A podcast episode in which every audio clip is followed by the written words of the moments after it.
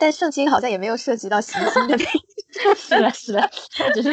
从从造人，他从人类开始。微觉得我也没有觉得很 make sense。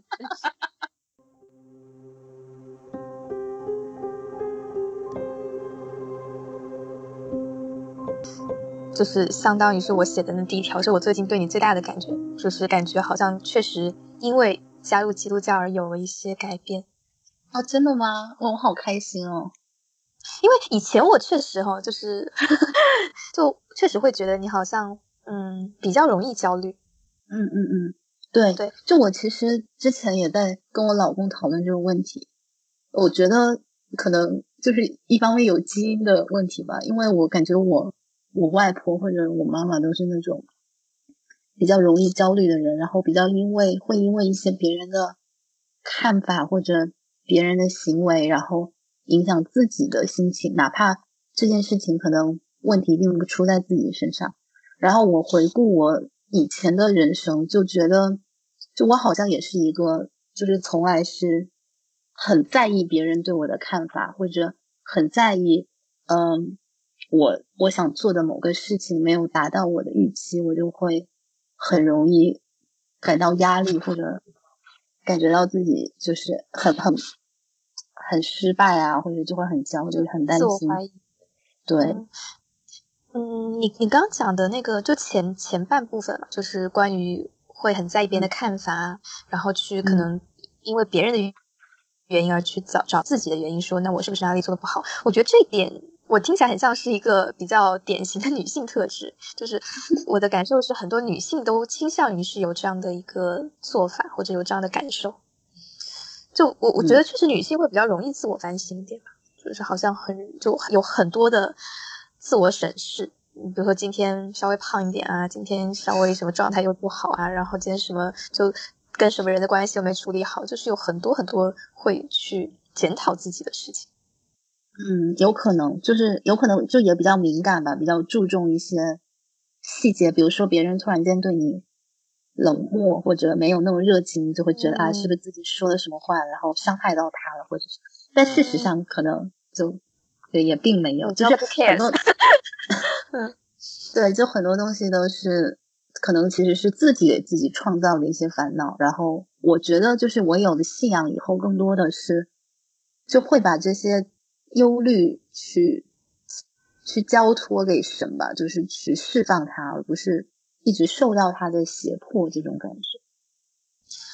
嗯，对你刚刚讲那个，就受到别人的影响。我觉得我确实在工作之后吧，我其实说可能也不是太说得上来，到底是受什么影响，也可能就是看了很多，就是各种积累影响之下，我确实现在会比较相信的是，很多东西只有你自己在意，就是你以为大家都会注意到的点，其实根本就没有人在意。就有一个很好笑的一个例子，就呃，就前一段时间刚好有一个朋友他在更新他的那个呃，算是交友 A P P 上的资料的时候，然后他就他就在，因为他在那个资料，我不知道是不是什么标点原因，就是后来有一些标点可能没没办法让他像他想的那个样子打出来，他就把那个可能就简写后面就不写了，然后就括号解释了一下。我在看到之后，我跟他聊的时候，我就说，除了你之外，就没有人在意你用的是这个标点还是那个标点，还是还是空格还是很好，真的，我就觉得大家就估计扫一眼看过就看过了，真只有你自己在意。就我觉得这个事情真的，嗯，我现在会非常倾向于是这样认为。我觉得尤其在职场上，我觉得更是可能会需要这种心态，因为有的时候就你对旁边的人还好，但是你如果是上级有一些什么反应，你如果过于敏感，就会真的很在意。你以为他是不是要针对你？他最近又不喜欢你，他要给你打很低的。对，是的，是的，我觉得我也挺有同感的。然后包括比如说开会的时候，有时候同事说了什么，就会觉得好像是在针对我，或者觉得。是不是他对我哪里不满意什么？但是确实就是就是，其实很多东西，我觉得你自己做到了，你觉得该做的，或者你已经尽力把这个东西做好了，我觉得其实就足够了。很多时候不太需要想那么多，你不如把这些专注去放在一些可以提高自己的东西上面。对，确实是会比较自寻烦恼。对，然后心理学上对这种有一个词，我记得应该是什么自我意识过剩吧，就是对你好专业，就是太有自己的这种意识，然后并且把这个意识当做是大家都这么认为的，但你其实就只是你自己对自己的关注太多了。嗯嗯嗯，是的，对，然后呃。对，这个是刚刚说的一方面影响，但我觉得其实主要的焦虑是不是还是来自于你前面讲的第二部分，就是关于做一件事情如果没有达到你的预期，然后你就会感到特别的嗯焦虑。对，是我在想这个是不是会比较，呃，在工作上面来讲带来的焦虑感更强一点。对我，我其实我不知道你是怎么怎么想，就是我可能有时候会给自己设一些目标，或者或者一些期望，比如说我到这个阶段，我希望能够做到什么事情，或者希望能达到什么样的呃位置，然后如果没有达到，我就会很焦虑吧。可能一方面也会有一些来自于同龄人的压力，或者来自于，当然不是指查理这种。不是，因为我我刚其实想到的是，就是嗯，因为在我身边同龄人里面，我觉得你已经算是做的很优秀的了。所以前面前面最最前面讲到说，就觉得你很容易焦虑，就是就是基于我觉得其实你嗯怎么说，各方面都算是拥有的，还是挺多的吧。我我站在我自我认为算客观一点的角度来讲吧，但是就还是会去 focus 在可能觉得自己嗯不够的地方。对对，我嗯。是我我是觉得这是这这就是我身上的一个，你可以说是个问题吧，就是一个，还还是就是人普遍会有一些不满足，就是这种东西，不管是你对物质上的追求，还是对精神上的追求，就是你总是觉得内心有一个缺口，它不管你得到的再多，你总是觉得不够，或者你想去拥有更多，但这种东西就确实是会给你带来很多焦虑和烦恼，然后。事实上，也许对，其实你退一步看，它其实并不是那么的重要，所以这这才是为什么我后来慢慢的觉得，其实没有必要去那么去强行的要求自己做到哪些东西或者实现哪些目标，而是更多的去关注自己究竟有没有成长，有没有在这个过程中收有收获。嗯嗯，我我刚嗯，就是我刚在想，听起来。怎么说？就是很大部分人都会说不满足嘛，不满足。我觉得这肯定是一个普遍的一个，就是就是人性都会这样，就你肯定会有想要更多的东西。就算你现在，就就像查理还一直在往前面奋斗的，就是就是大家肯定都还会有一直被 Q，都还会有更多的追求。然后，但只是我觉得大大多数人，就是他的这个欲望只是欲望，就是可能不构成特别强大的焦虑。嗯，我我我我自己的观察是感觉是这样，因为我觉得焦虑可能更偏向于恐惧的那个方向，就是更负面一点吧。就是可能相比于你很想得到什么，更是你如果没有做到怎么样，你会失去什么，或者说你会处于一个怎么样的一个境地。所以你觉得更多的其实是害怕失去某个东西吗？我觉得。就我之前在跟另外一个朋友，就他也是一个非常容易焦虑的人，在跟他聊他的焦虑的时候，我是觉得他很多是来自于害怕，可能比如说怕说没有其他人做得好，然后可然后怕别人对他有不好的评价，好像很怕自己掉下来那种感觉，就感觉一直要处在一个跟别人竞赛或者是比较的一个场合当中，对吧？可能会有吧，一个是就。就身处的环境，比如说，比如说你可能身边的人都很优秀，或是你的同事都很厉害，就经常会让你觉得可能自己不如他们，或者自己要花很多时间去学一些东西，可能才能 follow 他们的对话这种。然后啊，真的吗？你会有这种感受吗？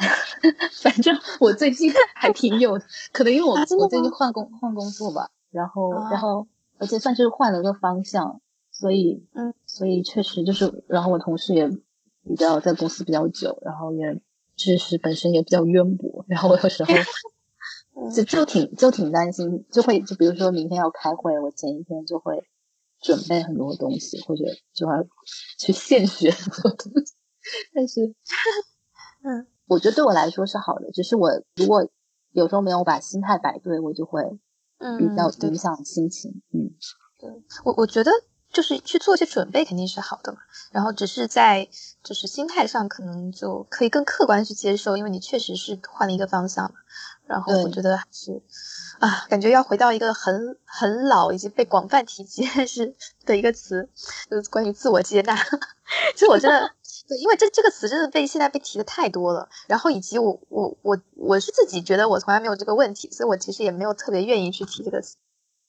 被使用过剩。所以你一直是处于一个，我觉得我是过于自我接纳，就是你你可以接受，就是所有的这些，比如说不自信，或者比如说不适应一个环境啊，或者没有达到你的预期啊这些事情，你你都能开解自己。肯定会有吧，就是肯定会有没有，嗯，做到自己可能最想要的那个选择。但是，我我在回想过去的时候，我觉得我真的是很少会特别执着于一个选项。就我可能总是很容易就能够安慰自己说，嗯，说不定也不是最好的选择啊，说不定另外一个选择也不错。就我好像会比较愿意去。这么让自己去相信这个？其实我上次跟心理医生也聊到这个问题，然后他是觉得，呃，反正他是建议说，我还还是可以再坚持一下。就是他可能觉得我也是，就很多时候有点会偏向于随波逐流一点。但波波指的是什么？是指的是你心里的，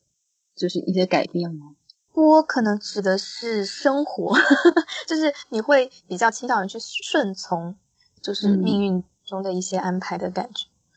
他当时听完可能就感受。但我其实怎么说，我我最近其实有一点觉得，我好像开始更加的坚持跟呃有执念一点。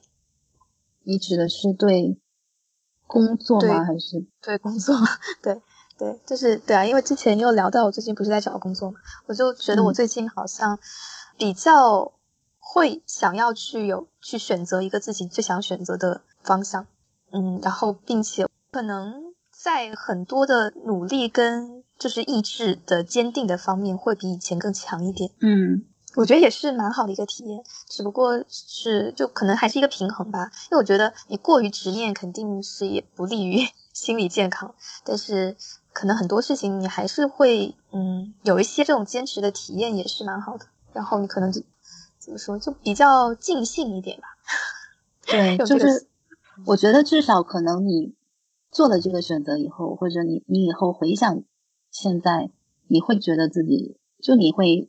觉得挺好的，当初做了这个选择，至少你不会后悔吧。还是一个平衡吧。对，我我我我现在还是对之前也聊到，我就还是会比较相信生生命的，就生活中有一些无常的事、无常的因素，所以确实你要。就是就是有很多东西是不是你能控制的？这个我还是觉得人是应该要相信这件事。对，这个我也同意。就是就是就是很多随机性在你的生活中，你可能当下不是最优的解法，可能过了几年以后过来看，其实这已经算是一个很好的解法。就是全局最优和局部最优吧。有时候你可能觉得当下很很痛苦，但是。可能这个痛苦对你以后是有帮助的，或者你就是需要经历过这个，你之后才能获得一个更大的一个东西。嗯，哎，那么 我们回到就是基督教对你的影响，就是因为我我其实现在还是有一点好奇，是因为如果说在基督教这个体系里面，包括上次就会听了你分享的那个，就是与神一起工作吗？还是与基督一起上班？对，来的那个 topic 的那个视频，对。然后因为它里面就会讲到一些他的职业选择，里面有一些就是他可能感知到神的一些感召，然后他去做了一些选择。那是不是在基督徒的这个嗯信信仰里面、信念里面，是就是你是不能这么去这么执着于自己的一个选择选择，你可能更需要去感受一些一些迹象，所谓可能可能是神给你的一些感召，也可能就是你看到的一些生活的一些迹象的一些指示，因为它肯定是神给你的这个指示，也需要一个承载的一个一个载体嘛，对，所以就你会怎么去想这两个的关系？对，就我会觉得。就一开始，我觉得我也是一个完全没有在没有在管，就是 神给我什么安排，可能就是 我想做什么就做什么。但后面你会发现，说就是你如果只是自己去执意做某件事情，你没有就你没有顺从神的意思，就虽然你最后做成了这件事情，但是你内心没有那种你本来想得到的那种满足。我觉得就是如果你理解成工作就是跟神一起工作的话，那很多事情。比如说，你跟同事的矛盾，或者嗯。嗯，你你你事情你觉得很难，你做不出来，但但事实上，就你想象有一个有一个神在跟你一起做，你就会就很多事情，你可能觉得其实你不需要花这么多 effort，或者你不需要这么这么努力，其实你你不是一个人在战斗那种感觉，然后嗯就可能会有一个力量在帮助你，或者你你比如说你跟同事吵架，我有时候就会想，嗯，比如说教导里说要爱人如己啊这些东西，你就会觉得你还是会对他很很好很真诚，他如果有问题你还是会问他，你就会觉得因为你不是在为自己做这些事情，你会有一个更大的一个一个神在背后看着你做这些事情。还有一方面就是关于选择，像之前我跟我讨老公也讨论过这个问题，因为他之前不是想想去芝加哥嘛，然后嗯。然后我们那时候也没有很很遵从，就是就是教导里面说要就夫妻最好在一个地方啊，不要就是分居两地啊，这样可能会比较影响感情。然后然后现在我们慢慢的就是就也很感谢神，就是通过这个疫情让我们没没有没有就最后嗯。对，就我们都还是在一起在家上班，然后我们也真的感受到，确实，确实我们在做决定之前没有考虑过这个决定的后果，然后，然后可能就是借助着这次疫情，我老公也慢慢想说，之后如果有机会再留在加州，就是远程工作，那他会尽量这么做。如果如果不能，那他就会思考说，那究竟是不是还要在这个公司，或者比如说可能。远程远程就是比如说一一个月飞芝加哥一周，然后再回来这样。对，就是感觉确实会，就是你可能不是主动的去去有一个东西说啊，你应该做这个，你应该做那个，但是你会潜移默化的去做一些，应该是应该是顺服神的意思的一些事情。嗯，哎，那我好奇一下，就是你现在有过那种，就是可能直直比较直接一点的，有那种神的感召的，然后对于你某个决定可能有一些影响的的这种时刻？嗯，因为我想一想，应该有吧。就是啊，我觉得说一点好了，比如说传福音这件事情，我我其实以前很抗拒这件事情，因为我我一开始信基督的时候，或者一开始知道这个东西的时候，我也很不喜欢别人整天给我给我讲这些东西，我就觉得为什么我明明是一个理工科出身的人，为什么要相信这种宗教这种东西？但是。所以我我我也很害怕别人，比如说我跟别人讲这些东西，别人会抗拒。但是事实上，我发现，就是我觉得神还是有在我身上做工的吧。比如说我我跟你讲这些，你也没有很抗拒，或者我昨天跟另外一个朋友讲到这些信仰的问题，他其实也很感兴趣。就是事实上，就是我觉得神会带领我。就有些东西，我其实说的东西，嗯，就我其实我觉得我可能说不出很多高言大志，但是。事实上，可能神在借助着我去，去把这些我的经历或者我的变化，去去告诉我身边的人吧。嗯嗯，哎，那嗯，你现在还能够就是以 比较科学的角度去去想或者去解释基督教，就是这个信仰跟你原本的那个很理科生的、很科学 科学观的一些一些论调的话，这。这个是现在是一个并存的状态吗？嗯，就你你指的是对于人类起源这种问题吗？还是对于一些，就是比如说现在发生的一些事情？嗯，就是可能我我会我可以用，比如说你我可以解释说，嗯，这些事情背后是是有一定的科学依据的。但是当你深究这些科学的时候，你就会发现，可能科学的尽头是是是是 科学的尽头是什？或者说，你到了一个你已经无法解释的状态，比如说，你你知道人的存在，人是怎么怎么变成这样的，但是你就是当你想一开始为什么会有这个宇宙，或者会有这些行星在那里非常规律的在运转，就是这种东西，就你可能会很难解释吧。不知道，或者我的知识还是有限，是很难解释了。但但但圣经好像也没有涉及到行星的命 是的，是的，他只是从 从造人，他从人类开始。微锤子我也没有觉得很 make sense，但是没办法。好的，好的。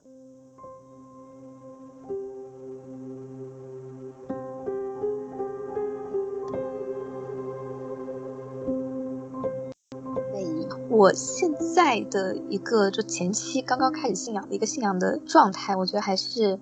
嗯，我觉得基信仰基督教对人是有好处的。然后，嗯，就是我感觉我还是比较是在这个，嗯，就是活在当下的这个状态去信仰。就是像你刚刚说的，可能是在做事情的时候，可能觉得神是与我同在的，然后大概这种感觉。但是，就是可能比较没有那么。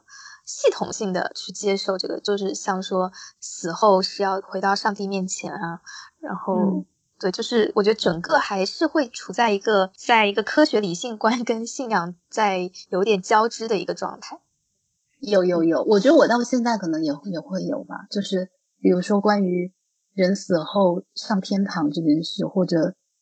关于就是上帝造人这些事，我也其实很多东西也不是那么理解，但是。我觉得其实不是那么重要吧，就是你一开始本来这个东西它就是一个种子嘛，你你不需要一开始它就很茂枝繁叶茂，很很丰盛，但是就是你可以去去成长，比如说你去嗯多看看圣经啊，多祷告啊，了解一下神对你的意思，比如说神把你安排在现在这个处境，他是是有什么计划？我有时候就会想，比如说我能不能在工作中。比如说，通过我对同事的影响，能够让他们，嗯，有在这这段旅程中有所收获，或者我能不能帮助我身边的人变得更好，或者能不能让我的家人、让我的嗯朋友因为我的存在而就有一些收获吧。我现在就是非常基本的就是这么想。然后关于死后去如果去见神，我有没有足够的？东西让他满意这件事情，我其实现在也没有想太多，然后 我也不太确定我的我现在的成长能不能达到那样的程度。对，我觉得很正常。嗯嗯，好的，那我就大概释然一点。对，然后包括就是你昨天是昨天还是前天给我推荐那本书嘛，其实也是跟基督教有关的，对吧？就是那本《返璞归真》。对对对。我我看了前面一点，我感觉他有一点在，嗯，怎么说？用一个相对比较客观或者理性的一个角度在论证一个基督教是，嗯，的合理性以及它可能对，对，对是有好处的这样一个观点吧。就是对我我现在看到前期感觉就是有合理性的这一块，他好像论述的还挺多的。嗯，对，我觉得他是那种就是像我们这种。可能理理科背景的人一开始比较容易接受的东西，你如果一开始就讲一些非常玄幻那种，嗯，对，那种东西就很邪教组织的即视感，对对对，你就会觉得啊天啊，为什么大家要这样？然后，但是他对是从一个就是我觉得是非常理性，然后非常真实的角度吧，就是让你觉得会有一些共鸣。就当然你也不用完全接受他说的这些东西，但是你就会去思考他提出的。东西它的合理性，它是不是有一定的道理？这样，嗯，对的，对的。我我现在看了前前面一边一部分，我觉得还是有一点道理。就他的那些角度，确实对，嗯，就是有一些是，呃，科学上没有那么好解释的吧？我觉得还是会有一些，嗯，对的。好的，我们好像也聊了很多的宗教。对，哎，其实，嗯，刚在讲焦虑的时候，你讲到就是基因嘛，然后其实我刚刚有一点想说，要不要来。从童年来找找看这个这个问题，就是因为我我的理解，我觉得你的生活就是小时候的生长环境，其实还是比较幸福的一个家庭吧。对，就是就是我对啊，就是我认为我父母是那种，就虽然家境没有很富裕，但是会把他们拥有的东西都给我的那种父母。就是我我一方面非常幸运能够生长在这个家庭，一方面我认为可能。也是我从小得到太多爱了，但是到了社会上发现，就这些不是不是就是你理所应当的，就是对，然后会有那种落差，导致我内心可能比较容易脆弱，比较容易伤感。比如说我付出了这么多爱，为什么没有得到同样的回应，我就会很落差。因为我小时候会觉得我可能不需要付出这么多，我就能得到更多的。嗯。但但是小时候在这样一个环境，就是嗯，你不需要付出很多，就会得到很多爱的环境嘛。但是又会能够塑造你成为一个很愿意主动的去付出爱的一个人。我觉得这个就是有很多一些正向的塑造，我觉得也还挺神奇的。对，对，是的，就是正正向塑造，就是说我可能会更去关注大家的一些想法，然后更去在意每个人的心情啊什么的，然后。对，就会想去用我的爱去去去去去爱更多的人，然后，但是但是，反正我觉得事情都是有两面的，但是另一方面就是会比较容易挫，就是因为挫折比较容易退缩，比较没有那种坚韧的精神。对，哎，我我不知道我有没有跟你讲过，就是你真的有在。这件事情上影响我非常大，我觉得一直是我很感恩的一件事。天呐，我好荣幸！就是以前在大学的时候，我真的当时还挺受触动，就是你会很主动的去关心别人，然后很主动的去建立或者是维系一些关系，就是可能朋友啊这种关系。真的吗？比如呢？我都不记得了。比如，就当时你上。就我们还 暴露年龄，当时用 QQ 的时候，然后，然后你就上登录 QQ 之后，都会很主动性的去问候很多班里的同学啊什么的。就我当时就会觉得还挺受触动的，因为我可能原来就是一个会比较被动一点的人，就是我会希望别人主动来找我的人。嗯，然后我也不知道为什么当时会呃，因因为受你这个影响，我其实就会。嗯，我也不知道为什么这么这么果断的，或者说这么就就改变了自己的行为。但我确实是因为看到，就是看到你的这些行为方式，然后我会当时就想让自己去变得更加主动去接触别人。对，然后我一直觉得，就是延续到现在，我也觉得是一件很好的事情。后来长大一点，我就会觉得说，很多人可能其实都是这么想的，就很多人都希望别人主动来找自己。嗯，但如果是这样的话，就就为什么主动去让？去去做那个让别人幸福感增强一点的人，就我觉得是一个很好的事。啊，对啊，所以我其实挺感谢我的家庭的，就是挺感谢我爸妈，可能一开始他就树立的这个基调，就是我们家庭的人要充很充满爱，导致我可能现在对于我的家庭或者对或者对于就是我的朋友，我也会觉得其实吃比受更有福吧。嗯嗯，哦，这句话。太大爱了，但也没有啦。就是你当然你也会有很多，就是人性也会有一些嫉妒啊，也会有一些，比如说别人伤害你，你会去，你会你会一段时间你会很很不爽，或者有一点恨他这样。但是这事实上，你当你第二天醒来，你会发现其实也没有什么，就是其实对你换一个方向想，你如果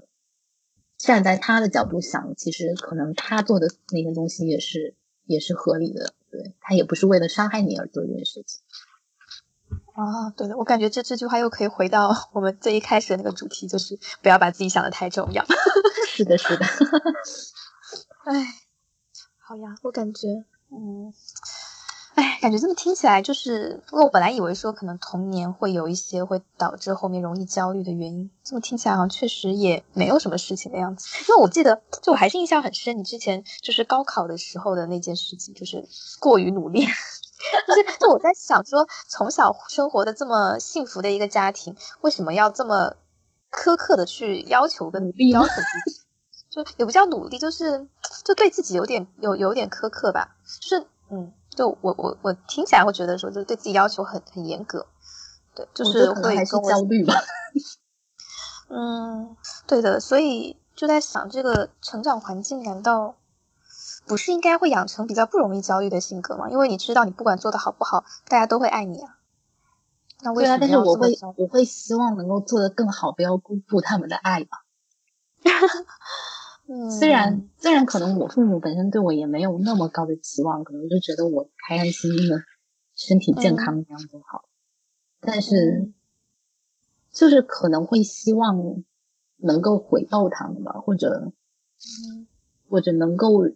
成为他们的骄傲吧。但是这种东西你就很没有一个界限了，就你不知道说你考到九十分是不是骄傲，或者要考到一百分才是，但是你就会觉得尽你仅有的那些。力量去做一些事情。那当时我也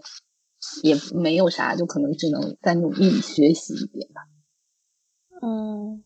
就我觉得大家，嗯，怎么说，就是说孝顺父母啊，或者说要回报父母，就这么说的人其实还挺多的。但真的把这个东西当成特别明确的当下做的一件在努力的事情的一个的一个动力，就还挺难得。因为会觉得相对有一点远吧，就是，唉，这对我来讲吧，我会觉得好像是 没有不不是一个就是即时动力那么强的一个因素，嗯。然后对啊，所以可能你还有就是对自己的一种，主要是我那时候成绩真的太差了，就你难以想象。也不会吧，就是没有没有没有，我真的有过很差的时候，就就年论五百名的时候，就你想那时候年论才一千人，然后嗯，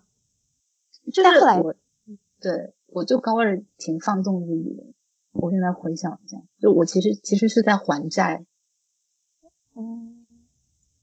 哎，那高三是怎么突然间开窍的？既然高二怎么突然什么？那是要讨论高考学习方法？没有没有没有，就是就是好奇，应该会有一个突然的契机吧？会从会从就是因为那次真的考了五百名以后，我觉得太夸张了，就是太差了。就是回家的路上，我我跟我爸我妈三个人在车车上，就是那种沉默。就已经不知道要说什么了，然后反正就很神奇吧。然后因为高三他不是从高一开始那个复习嘛，然后我本来高一学的也还可以，然后就是中间复习到高二那段，我就是重新学了一下，对，然后对，就探奥也还是可以补的吧，还不错。然后导致你知道那时候他们都觉得我好像是一匹黑马，还是什么？是呀，你想说从年度五百到最后考的还不错，是黑马，是不是？对，但是我是觉得我其实本来就不差呀。那个五百名只是，就只是真的就是没没有在学习，没有在读书。对 对对，好的，哎呀，反正回溯太久远了，挺神奇。哎，对，其实然后就可能是因为之前听你那种就是呃高高三那个多么勤勤奋刻苦的那个整个形象，加上大学我也觉得你整就是整体都非常的勤奋的。就反正算是我我我觉得我大学那个圈子里面，你应该是我周围最最最认真的人了。那我那个查这个什么神龙见首不见尾这种除外，这真是一个 最认真的一个人。对，所以就上一期在采访几期的时候，就你会用到说，就也蛮羡慕他的那种生活的所以，我就当时就会很惊讶，就觉得嗯嗯，一直都是一个典型的一个努力的一个形象，但是你也会有去向往一个更自由或者说是。嗯，就是比较洒脱跟跟放纵一点的那种生活状态。对啊，就就我觉得我内心其实是一个比较追求一些新的东西。就我觉得我不是一个有对于某一个领域可以很深根的那种研究型人格。就我是喜欢就是尝试新的事物啊，比如说什么投资啊，或是。什么教育啊，反正就是，就有时候会有一些七七八八的想法，然后就会很想去试。但是，然后比如说也想就是休工休息一年，然后多去外面走一走啊这些。就我觉得我不是，我虽然会想把我的东西做好，想把我的事业经营好，但是我会就是会很想去尝试很多东西，因为我觉得人生你你。不是为了爬到某一个高度吧？你更多的还是去经历，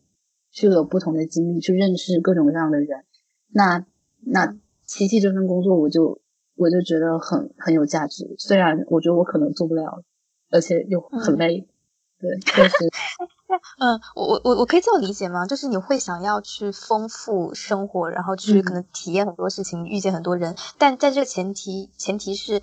你还是爬到了一定的高度，就你还是会觉得那个可能是一个基础，然后在这个基础上你再去拓宽你生活的宽度，会大概是一个这个感受。我可能先需要我达到了某一种自由吧，就是你也可以说是财富自由，或者我精神上觉得这个这些东西足够了，然后就是因为我很容易焦虑，我怕我比如说我当下放弃了这些东西，那我之后我可能在。在做其他事情的时候，我也会回想这些东西，所以我希望我到达一种可能已经不在乎一方面可能 调整自己的心态到 不在意别人的看法，或者不在意嗯世俗的评价；另外一方面，可能就是我自己物质上和精神上，我觉得我有足够的把握，哪怕我最后在就是不工作，我比如说我再回去工作，我还是能找到一个很好的工作，或者就是等于说你有足够的资本可以让你去嗯挥霍这些东西吧。嗯，那你觉得会有这样一一个度吗？就是会有会有这样一个时刻吗？因为怎么说，就是呃，从焦虑的角度来讲，你如果是一直都会在跟身边人比较的话，那只要你停下来，身边人都都可能会再继续往前走，但那个就还是会伴随而来一些焦虑吧。就无论你走到了哪哪一步，对，所以我就希望我能够到一个。不再在乎这件事情，就是我觉得这个可能比我到达某个位置更重要一点，因为因为那是没有止境的。但是，对的对的，当你一旦觉得其实不管别人怎么样，你都你都衷心的祝愿别人好，但是你不会因为自己觉得自己比别人差，我觉得就好。对，我觉得现在人真的太喜欢去跟周围人比较。嗯嗯。我觉得，但我但我其实原来一直觉得是男性会比较更有这个，可可能因为之前认识那个就是你老公的那个 的那个那个朋友，他就是让我觉得非常典型的一个比较型人格嘛。我就是非常的去就非常竞争型吧，就比较型都有一点太温和了，就是一个很很需要去跟同龄人比较，然后很需要自己在这个比较当中名列前茅，我是这样一个人，对。我觉得他当时，我当时一直会把这个理解为更加男性特质一点，但可能也不是完全是性别因素。可能我周围国内这边周围接触女女性相对都还更加的温和一点，就真的事业心那么强的女性，我身边好像比较比较没有什么特别接触到。可能因为我接触到的人还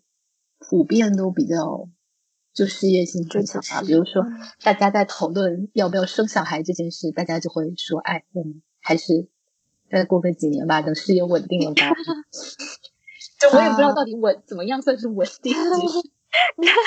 我我我身边结婚，就是我真的在比较好的朋友圈里面，真的结婚的人不多嘛。然后我我现在能想到的就是 的一个朋友，我觉得他那个他那个是就也不是出于对事业的追求，他就单纯不想生小孩，所以就继续过着。对，嗯，对，可能确实是，嗯，可能你身边的圈子里面女性会更加的。追求事业一点，对，然后你可能多多少少也受到影响，嗯，就是身边人影响真的挺大的。我觉得现在回想，比如说查理，可能对我的影响就 是，嗯，就是怎么去坚持、去执着、执着的做一些事情，对。然后你对我的影响可能就是，就是怎么更 considerate，怎么去多去。考虑从不同的方向去考虑一些问题啊，然后怎么去，可然后可能更理性一点的，嗯，真的吗？我居然是理性代表，好荣幸成为理性。对啊，对啊，我觉得，我以为，嗯，对我来说还是很理性。但我我确实觉得我我我以前一直会标榜自己是一个理性的人，直到去年吧，可能，对去年，我觉得我就开始逐渐觉得。自己是一个感性的人，也可能是因为你是什么？是什么让你有这个转变？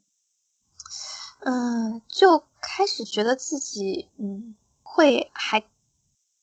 挺容易受到一些情绪上的波动吧。就是我我觉得也有，我一直觉得算是共情能力比较强的一个人，然后就也很容易会因为一些人跟事情，然后就会觉得整个陷在一个。也可能只是替对方悲伤的一个情绪，就我还挺容易有很感性的这样的时刻。就去年我应该集中的因为这种类似这种的原因哭过几次，然后就觉得自己真的是太感性了。你说你因为别人的事情哭吗？对，哇哇，你这共情能力也是够强的。对，而且甚至是对方都不一都不一定觉得是一件很大的事情。我记得 去年真的有有有一件事情我印象非常深，就是。我就公司的一个同事，他算是就是比我小好多届嘛，算是就是刚小朋友进来，然后他可能在项目上，呃，受到一些不太好的一些对待吧，然后就大，然后大家可能当时都觉得是他的问题，嗯，然后因为他之前我会觉得他在另外一个项目上有有一点算是我觉得有点并肩作战吧，跟我的那种感觉，就是因为有一天晚上，我觉得我实在是搞不搞不完了，然后我就大概就完完全是下班之后的时间，我就跟他就叫他来帮我一起搞。就那天他应该是帮我搞到凌晨，所以我一直觉得我刚才有一种 就是战友的感情，革命感情。对的，所以在后来他遇到那件事情的时候，我就整个人会觉得很难过，就我会很替他委屈，然后又对，就是就我就因为这样一件事情，然后就自己哭，我就觉得嗯有点过于感性。哎，我觉得这可能就是一种共情能力很强吧。就这种东西算是感性吗？我也不懂。我觉得感性更多的是你，你比如说你遇到了一个问题，你是以一个，就是你当下想怎么样就去做，还是你会静下来分析这件事情的利弊，然后再去做一个决策。嗯，那个我我原来 看过一个说法是。其实根本就不存在理性，就是你其实你你以为感性跟理性的的纠葛，其实就只是感性 A 跟感性 B 的一个 对决而已。就是你其实呃都是感性在主导，只不过你去找一些理由去包装这个感性的的的的这个怎么说，就是做一些 supporting 的，就找找一些理由来来支撑这个决定而已。对。就我当时看过这样一个说法，我觉得嗯也是蛮有道理的。可能人就是找对找一些东西让自己觉得好像看起来是合理的。对对对，就像之前不是他们有就是心理学上有做过实验嘛，就是嗯好像我忘了是是之前是让他们选一个选选两张照片，什么哪个哪个女的比较好看，好像是给一群男的做这样一个实验。然后过了一段时间之后，就去再去问他说，那你当时是为什么选了这个女的？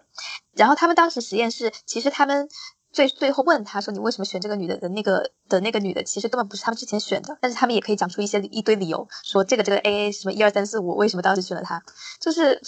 就是你其实其实根本就就是你不管是选什么，你都能够找到一一些很理性的理由。我当时看完这个实验就觉得，嗯，但我觉得这个怎么说呢？就是 这这个我觉得讲的讲的深一点，就是对吧？现在人到底有没有自由意志，都是一个还 没有没有得到答案的一个问题。所以何况感性跟理性的是不是？哎，是的，所以，哎，其实也不用，就是也不用考虑这么多，把自己归类为某个东西，是还是顺其自然。嗯，是的。我其实觉得，如果说是能有，嗯，很多的那种感觉，就是很多人做决定说，哎呀，就是凭感觉什么，我觉得也是一个很好的一个状态，就仿佛有一种自己跟自己的，呃，不知道算本我还是什么超我，就是跟自己的内心是连接的更紧密的感觉。就包括说，甚至是跟神的连接，就是你会更有那个感知力，好像更有灵气一点。相比说去用各种理由去解释一个我最终的一个选项来讲，哦，可能因为我，可能因为我不是太有，我就觉得这个状态很棒。嗯，对我也在，我也在试图学习，就是就是不要把自己太多的意志强加在某些事情上，更多的是顺应，就是它发展的规律，然后。当下做出一些，就是比较让你心安的一些决定吧。嗯嗯，好的，我们又 不小心一个 topic 都扯到很远。